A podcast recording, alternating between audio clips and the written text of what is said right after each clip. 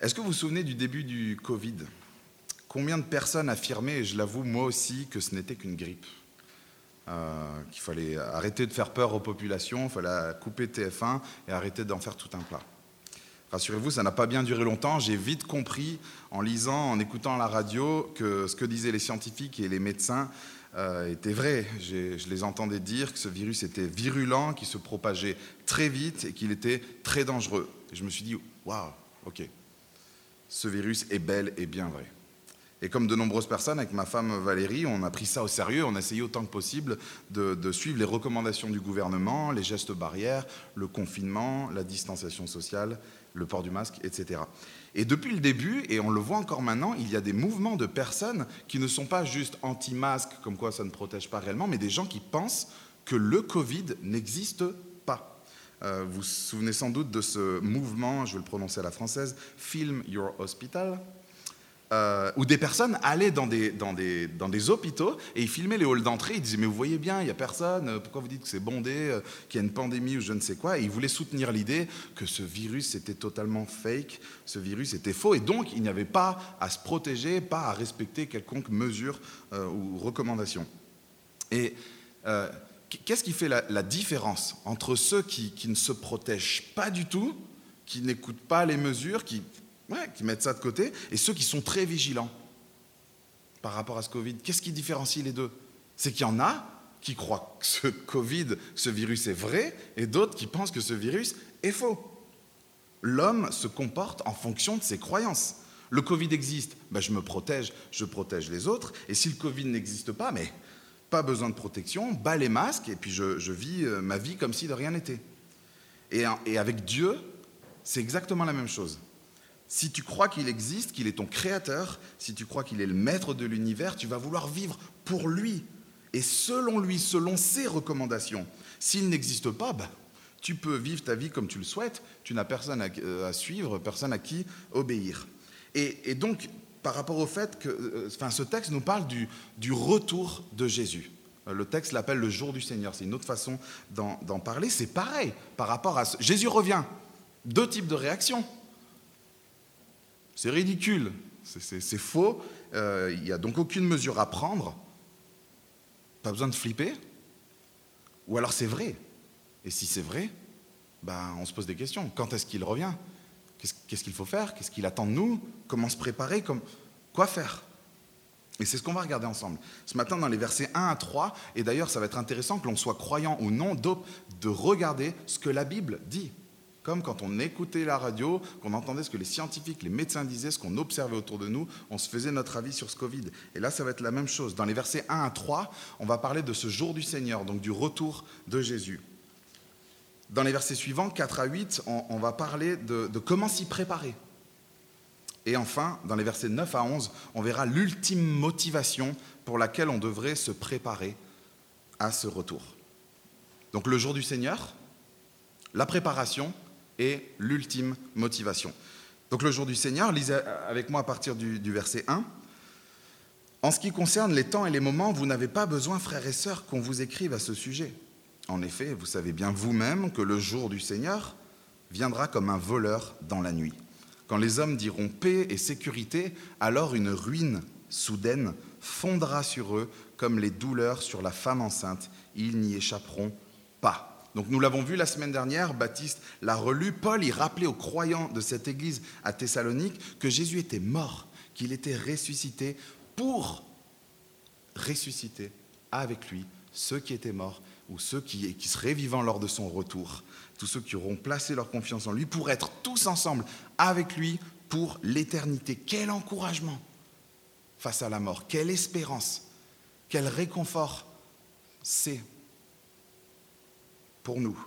Et euh, on pense à la perte de, ce frère. Quel réconfort.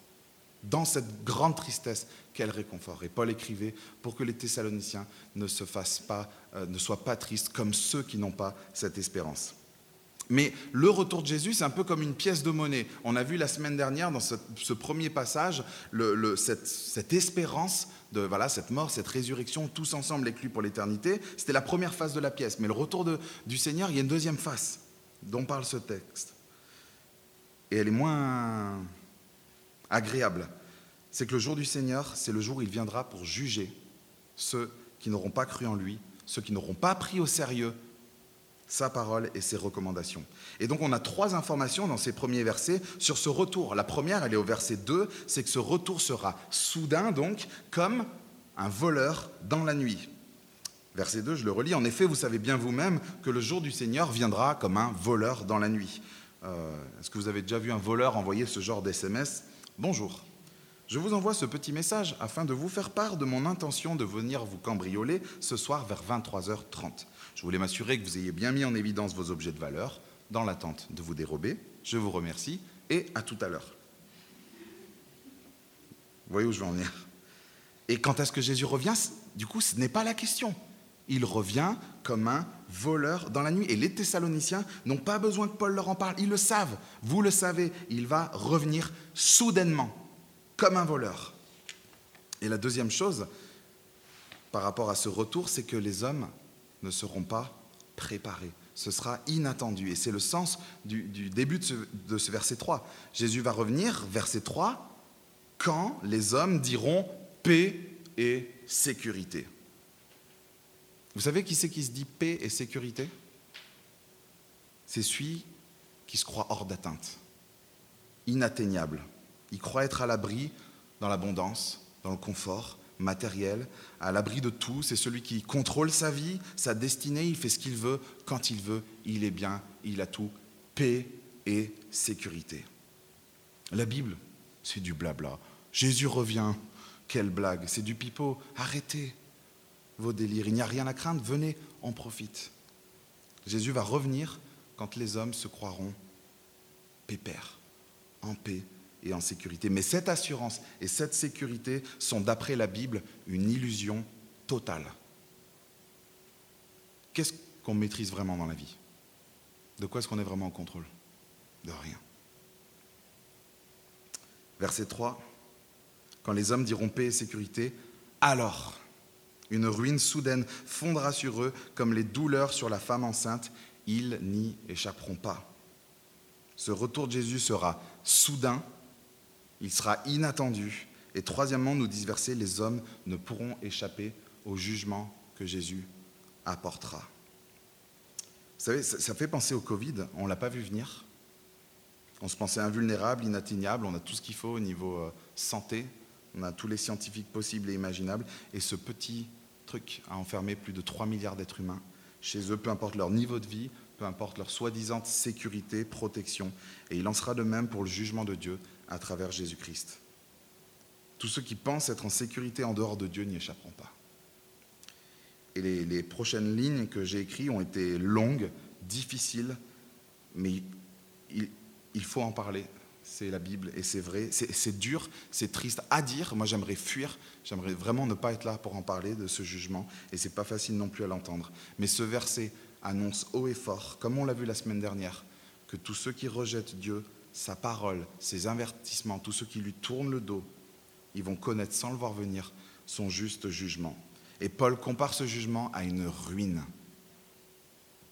Ce sera soudain, ce sera inévitable, comme une femme qui d'un coup, on ne s'y attend pas, se met en travail.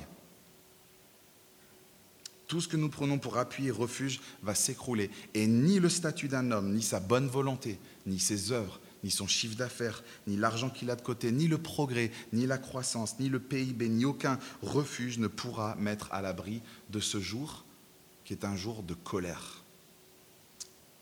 Et encore cet après-midi, je discutais avec quelqu'un qui me disait, mais moi, pour moi, Dieu, je, pensais que c'était un Dieu d'amour. Vrai, c'est vrai. Mais c'est aussi un Dieu qui est en colère contre le mal. Un Dieu qui est juste.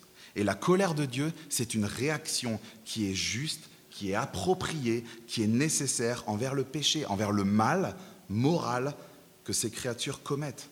Dieu, il est en colère devant le mal que l'on commet. Il est en colère de voir les hommes se prendre pour lui. Il est en colère de les voir se prendre pour le centre de l'univers, de penser qu'ils n'ont pas besoin de lui. Il est en colère de voir les hommes profiter de sa création, profiter de tout ce qu'il a de bon à donner, sans le reconnaître, sans le remercier. Et la Bible nous dit qu'il va venir pour mettre un terme à tout cela. Donc dans ces versets 1 à 3, Paul il nous décrit ce que sera ce, ce retour de Jésus. Pour ceux qui le rejettent, il sera soudain, il sera inattendu et il sera inévitable. Verset 4. Mais vous, frères et sœurs, vous n'êtes pas dans les ténèbres pour que ce jour vous surprenne comme un voleur. Vous êtes tous des enfants de lumière et des enfants du jour. Nous ne sommes pas de la nuit ni des ténèbres. Les ténèbres, la nuit, l'ivresse. Euh, vous savez, dans, dans le Nouveau Testament, les ténèbres décrivent vraiment l'homme qui est empêtré dans son péché, qui rejette Dieu. Et Dieu, lui, c'est la lumière, c'est le projecteur qui veut venir dans les cœurs révéler le péché et qui veut régler ce problème. Et Paul utilise ici des, images fortes. La nuit, qu'est-ce qui se passe la nuit? La nuit, c'est là où le, mal est le plus manifeste. C'est là où ça va toujours plus loin. C'est là où on se lâche. C'est là où on se cache. C'est là où on fait des choses sales. Des choses que personne ne sait. Et Paul, il décrit toutes ces images pour décrire celui qui sera surpris. En fait, celui qui sera surpris, c'est quelqu'un d'inconscient, de sous. C'est quelqu'un qui est dans les ténèbres spirituellement par rapport à cette vérité et qui est dans les ténèbres moralement. Mais vous, leur dit Paul, frères et sœurs de Thessalonique, et je vous le dis, frères et sœurs de Toulouse, frères et sœurs des deux rives, nous sommes appelés à vivre une vie radicalement différente. Pourquoi? À cause de notre identité. Nous sommes des enfants de lumière. Et le contraste est fort. Au lieu d'une vie dans les ténèbres, de nuit et, et, sous ivre, nous sommes appelés à embrasser notre identité et à vivre une vie de lumière, une vie de jour et une vie sobre. Et l'info, on l'a. On n'a pas reçu un tout petit SMS un peu flou. Le Nouveau Testament, à lui seul, 318 références à ce jour du Seigneur. Dieu ne veut vraiment pas nous surprendre. Nous avons l'info, elle est là sous nos yeux encore cet après-midi. Jésus va revenir. Et quand n'est pas la question. Trop de chrétiens se posent la question du quand. Et Paul redirige vers autre chose. C'est pas quand, c'est plutôt comment l'attendre. Comment se préparer à ce retour pour qu'il ne nous surprenne pas comme un voleur. Donc regardons cette, cette préparation. Comment on se prépare? Verset 6. Ne dormons donc pas, Paul s'inclut, comme les autres, mais veillons et soyons sobres. Verset 7. En effet, ceux qui dorment, dorment la nuit, et ceux qui s'enivrent, s'enivrent la nuit. Mais nous qui sommes du jour, soyons sobres. Enfilons la cuirasse de la foi et de l'amour, et ayons pour casque l'espérance du salut. Pour rester dans, dans l'analogie avec le, le, le voleur, si tu sais qu'un voleur va venir, tu ne restes pas sur ton canapé, omnibulé par ton écran, à siroter des bières. Si tu sais qu'un voleur va venir, tu veilles, tu restes sobre, alerte, tu te prépares, tu anticipes, tu ne lâches pas la porte d'entrée des yeux. Je pensais, mais la réforme peut-être elle est vieille, à Maman j'ai raté l'avion. Ça, non Je, l'enlève mais cet enfant qui, qui, est à la maison pour lui tout seul, il mange des pots de glace, il, fait fumer la, carte bleue, puis quand il devient... Euh, euh, quand il est au courant qu'il y a des voleurs qui vont venir, il met en place mais tout pour pas se faire avoir. C'est de la folie de dormir quand on sait qu'un voleur vient.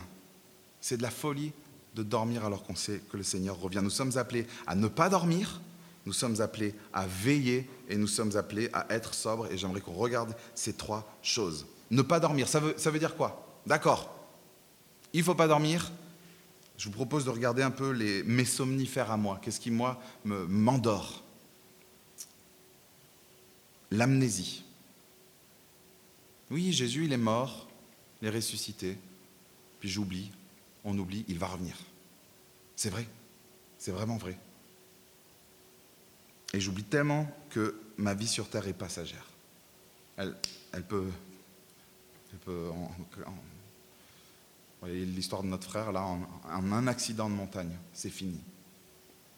Et on se croit tellement à l'abri, on croit tellement qu'on contrôle. Et on oublie, on oublie cette vie après la mort dont on a parlé la semaine dernière, on oublie cette éternité avec Jésus tous ensemble. L'amnésie. Deuxièmement, la distraction. Vous avez vu comme on n'a pas envie de rater tout ce qu'il y a à faire ici-bas. Il y en a des choses, hein. Il y en a beaucoup.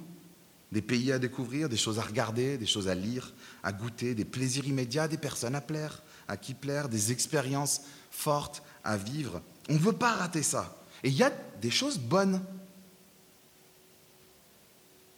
Mais si souvent elles deviennent des fins en soi.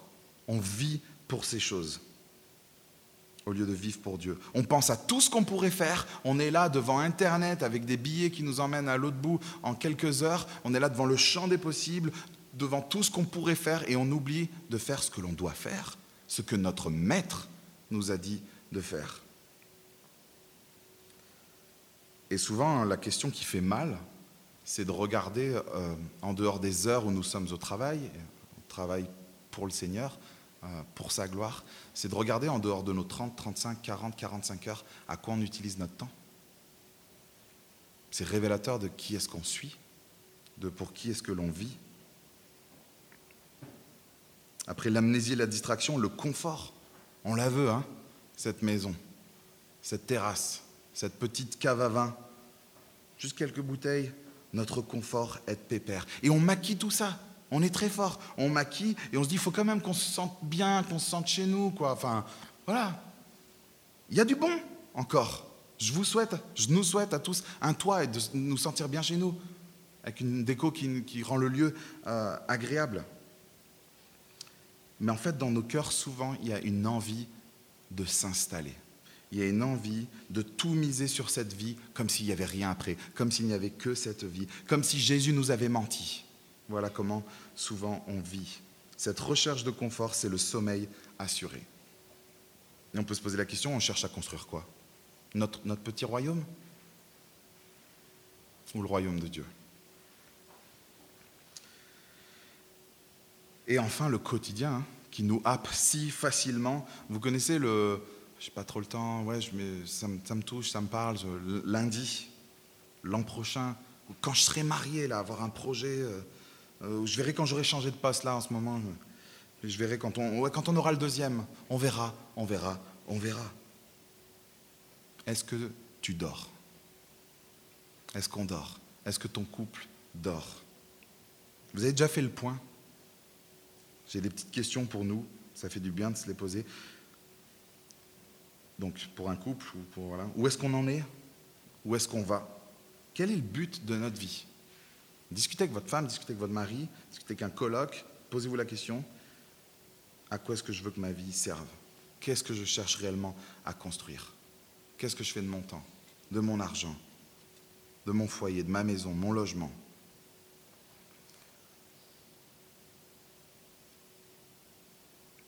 Ça, c'est ce qui nous fait dormir, ces somnifères-là. L'amnésie, la distraction, le confort et le, le quotidien. Donc comment veiller on est là, on, réalise qu'on dort, que si facilement on, s'endort. Et comment veiller? Comment on fait? Et la réponse, elle tient en un mot. C'est l'Église. là, on se dit, euh, l'Église, euh, comment on veille?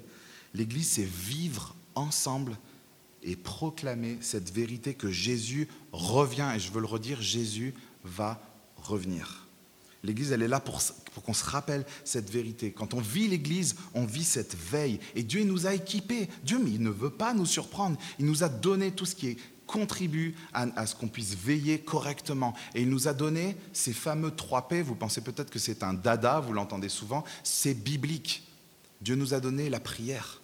Dieu nous a donné sa parole. Et Dieu nous a donné les personnes, des relations trois euh, disciplines spirituelles, trois moyens de grâce, appelez-le comme vous voulez, mais qui sont bibliques. Dieu nous a donné premièrement la prière. Quand tu pries, tu parles à Dieu et tu lui dis, aide-moi s'il te plaît à veiller. Je pique du nez. Je suis empêtré dans mon confort, dans mon quotidien. Je me fais avoir, le temps passe et je fais que de remettre à lundi, à septembre, à janvier. La prière, priez pour les autres, priez pour moi, priez pour mon couple, je prie pour vous. Moi, j'ai des tentations. Ancien musicien, des fois, j'avais envie un peu d'arrêter d'étudier la Bible et de retourner faire des concerts. C'était cool. Il faut que je veille. Parce que les concerts, j'aurai le temps. Et comme je dis euh, ce matin, je prendrai 100 000 ans pour faire du violoncelle. Je prendrai 100 000 ans pour du piano. Euh, contrebasse, on en discutait tout à l'heure avec Marcos. J'aurai le temps. Il faut qu'on prie vraiment les uns pour les autres. C'est ça l'Église. Deuxièmement, après la prière, Dieu nous a donné sa parole. Quand on lit la Bible, c'est du Red Bull, c'est du café, c'est la perfusion de vitamine C. Comment est-ce qu'on veut garder toutes ces vérités devant les yeux si on ne les met pas devant nos yeux? Comment on veut vivre avec ça en perspective si on n'ouvre pas la Bible? Sa parole, elle nous avertit, elle nous encourage, elle nous dit que c'est, elle nous illumine, c'est un miroir, ça nous rappelle qui on est, ça nous montre ce que Dieu veut pour nous. C'est pour ça qu'on la prêche, c'est pour ça qu'on centre toutes nos activités là-dessus. On est centré sur la Bible. On prêche des textes de la Bible. Nos réunions bibliques, on s'encourage, on veut que nos groupes en semaine prient et se rappellent la vérité de l'Évangile. Vous rendez compte, on entend Dieu parler quand on ouvre la Bible? Est-ce qu'on croit vraiment? J'espère que ça vous encourage pour euh, le début de la semaine, quand on a la flemme là, de se lever, allez, mes quatre chapitres, mon plan, mon truc. Non, je vais entendre Dieu me parler. Enfin, après la prière, la parole, Dieu nous donne les personnes, des frères et sœurs, à qui on donne l'opportunité de venir nous voir avec douceur et nous secouer. Je sais pas ce que ça donne, secouer avec douceur, mais c'est... Vous voyez? La Bible nous dit de venir le faire avec douceur. Mais on est là pour, pour, pour se réveiller, pour se secouer. Il faut qu'on se parle, il faut qu'on s'encourage, il faut qu'on se voit, il faut qu'on veille les uns sur les autres. Nos relations sont là pour ça. C'est ça l'Église, c'est ça qui est beau dans l'Église. Levez les yeux, c'est beau ça? Regardez, c'est pas fini. L'Église, c'est ça. C'est ce qu'on est. Ensemble, on doit vivre ça. Et ça me fait penser à l'autoroute. L'autoroute, ça donne envie de dormir. Et qu'est-ce qu'on fait Sur l'autoroute, ben, on, écoute de la musique. On écoute la radio, ça nous maintient éveillés d'entendre des choses. Ou alors, le top, c'est d'avoir quelqu'un à côté de soi à qui parler. Tu veux dormir, d'accord? Ok, je peux mettre au moins un peu la musique Non? Ok, ben, on va mourir. Et c'est souvent ça. Valou elle veut dormir. Non, des fois, elle me tient compagnie. On discute. C'est exactement la même chose. Si on ne veut pas avoir un accident de route spirituelle, il faut qu'on entende la parole, il faut qu'on se la répète, il faut qu'on discute entre nous, qu'on ait des relations. C'est le meilleur moyen pour rester éveillé et ne pas avoir cet accident de route. Franchement, je ne peux pas croire qu'un chrétien qui vit l'Église, qui a une vie d'Église, vous voyez ce que je veux dire? Qui lit quotidiennement ou le plus régulièrement possible la Bible, qui prie tout seul, qui prie avec ses frères et sœurs, qui se saisit de leurs invitations, qui lui-même invite, qui ne se prive pas des relations, je ne peux pas croire que ce chrétien dorme. Du coup, si on, si on sait qu'on dort ce matin, il faut qu'on se pose la question, comment va ma vie d'Église? Est-ce que je vis vraiment l'Église? Parce que Dieu nous a donné tout ce qui peut nous aider à veiller. Vous croyez qu'il nous laisserait comme ça pour qu'on soit surpris? Et donc Paul, il encourage ses lecteurs avec nous à ne pas dormir, on l'a vu, les somnifères, à veiller, on a vu ces trois P de la prière, la parole et les personnes. Et enfin, il nous demande d'être sobre. Et on est encore dans ce contraste, donc à l'opposé de l'ivresse, qui s'enivre, s'enivre la nuit, on est appelé à une vie de sobriété. Ça veut dire quoi être sobre pour un chrétien? Les infos, elles ne sont pas là euh, dans le texte, mais on le sait, Paul en parle souvent de la sobriété dans Tite, dans Timothée. Le chrétien est appelé à se maîtriser, à être conscient, à être lucide de ces réalités-là, à ne pas ingurgiter toutes sortes de somnifères. Un chrétien, il est calme, il est serein, il est ferme, il est courageux, il est sérieux, ferme dans son espérance, ferme dans sa foi. Il est sérieux spirituellement, moralement, il est lucide sur les pièges. J'aimerais tellement que ça soit ce qu'on puisse se dire les uns aux autres. Ah, telle personne, il est sobre. Il ne se fait pas avoir, il avance. Il fait confiance au milieu d'un monde qui, lui, part dans tous les sens, qui veut rien rater, qui veut profiter de tout ce qui s'offre à lui, qui veut s'enivrer de tous les plaisirs possibles et imaginables, en repoussant toujours les doses et les limites. Paul, lui, nous appelle, en tant que chrétien, à une vie de sobriété, à une vie stable, à faire ce qu'on doit faire, et pas tout ce qu'on pourrait faire. Et je pense que ce verset 8, en fait, il résume avec une simplicité magnifique la vie chrétienne. Comment attendre le Seigneur? Regardez, verset 8, mais nous qui sommes du jour, soyons sobres, virgule, enfilons la cuirasse de la foi et de l'amour et ayons pour casque l'espérance du salut. Tout peut se résumer là-dessus. La foi, l'amour et l'espérance. La foi, croire en Dieu, croire en son Fils, on l'a chanté, croire en sa parole, croire en ses promesses, croire en son retour, lui faire confiance. L'amour, vivre des vies décentrées, où on aime Dieu et donc on aime notre prochain. Et l'espérance, vous savez ce que c'est l'espérance chrétienne? C'est pas peut-être que c'est une attente confiante, euh, la ferme assurance que Dieu, tout ce qu'il dit, il l'accomplira. C'est ça notre espérance. Toutes ses promesses, il les accomplit. Et vous réalisez que la foi, l'amour et l'espérance, c'est ce qu'il nous ordonne, c'est ce qu'il réclame, mais c'est aussi ce qu'il nous donne. Et je ne veux pas spoiler la semaine prochaine, mais la semaine prochaine, vous avez vu, c'est quand même pesant. On ne doit pas dormir, on doit veiller, c'est lourd. Et la semaine prochaine, et je ne veux pas spoiler, je le fais un tout petit peu, mon collègue n'est pas là, qui prêche la semaine prochaine, on va voir que c'est Dieu qui veut faire tout ça. C'est lui qui le fera. Le fruit, ça se porte, ça ne se produit pas. C'est lui qui veut le produire en nous. Donc ce que Dieu réclame, il le donne. Nadine, tu peux me donner 20 euros et je te les donne avant. Tout ce que Dieu ordonne, il nous le donne. C'est magnifique. Ça, c'est notre Dieu. Et pourquoi euh, et je crois que Paul, il finit avec ça, là. Il conclut un peu ces, ces deux passages, celui de la semaine dernière et celui-là, et il nous rappelle, et j'appelais ça l'ultime motivation, pourquoi est-ce qu'on fait tout ça? Pourquoi est-ce qu'on va trimer ensemble? Pourquoi est-ce qu'on va persévérer? Pourquoi est-ce qu'on va s'encourager? Pourquoi même si c'est difficile, on va avancer? Vous savez pourquoi on fait tout ça? C'est magnifique. Verset 9.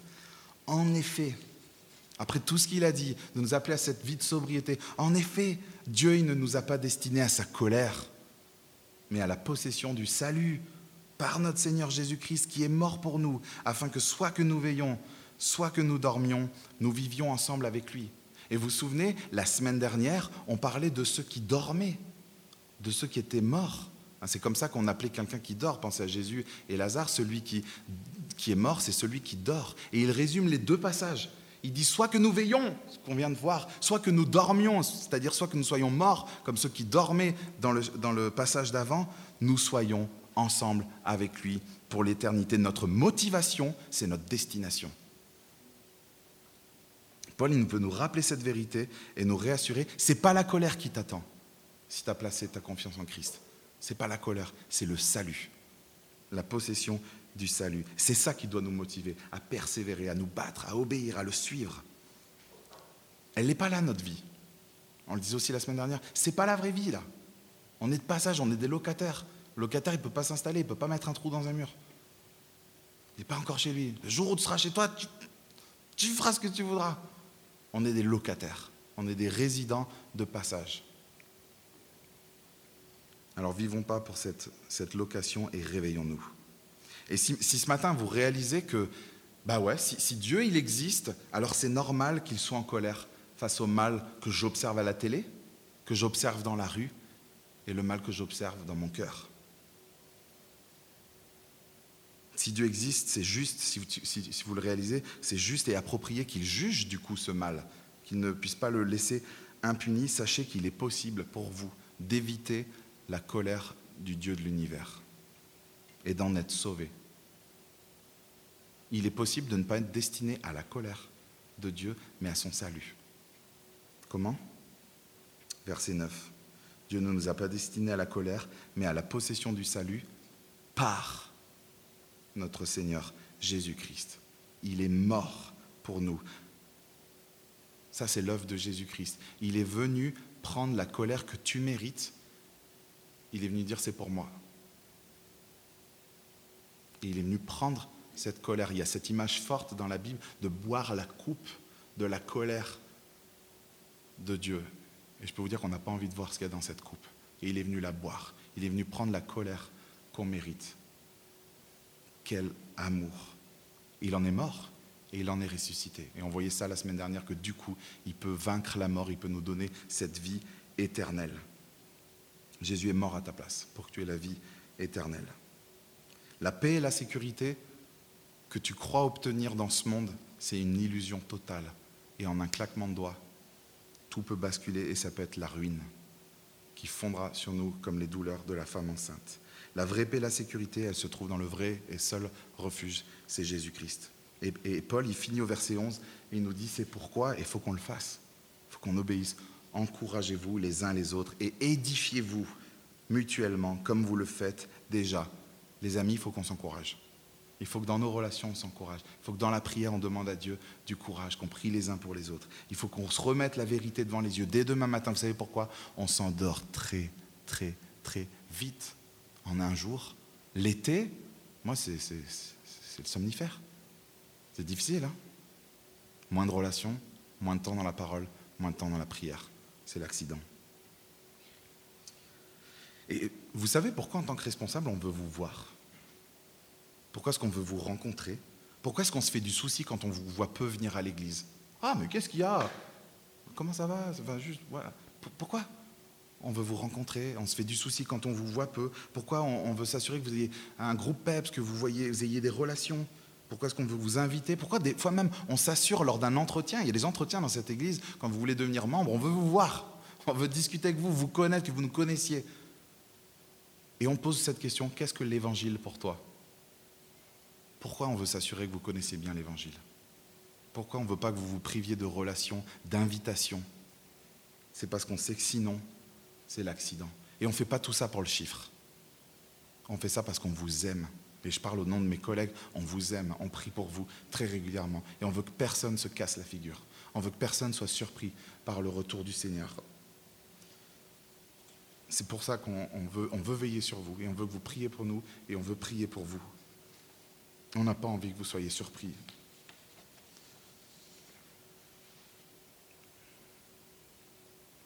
La semaine prochaine, vous voulez des exhortations, des encouragements pratiques, vous allez vraiment en avoir. Paul est resté très imagé. Et la semaine prochaine, il, se sert d'un appui, là, du verset 11. Encouragez-vous. Et il va introduire toute une série d'encouragements. Il faut venir la semaine prochaine pour entendre ça. Ce sera très pratique. Là, on a eu un peu les principes. La vie chrétienne, la foi, l'amour et l'espérance. Et Paul va nous montrer la beauté de cela en, communauté, en assemblée, en église. Il faut venir la semaine prochaine parce que Dieu n'a vraiment, vraiment pas envie de nous surprendre et il nous a donné tout ce qui est nécessaire à, à ce qu'on puisse veiller et s'encourager. On prie, on utilise un des moyens de grâce que Dieu nous a donnés.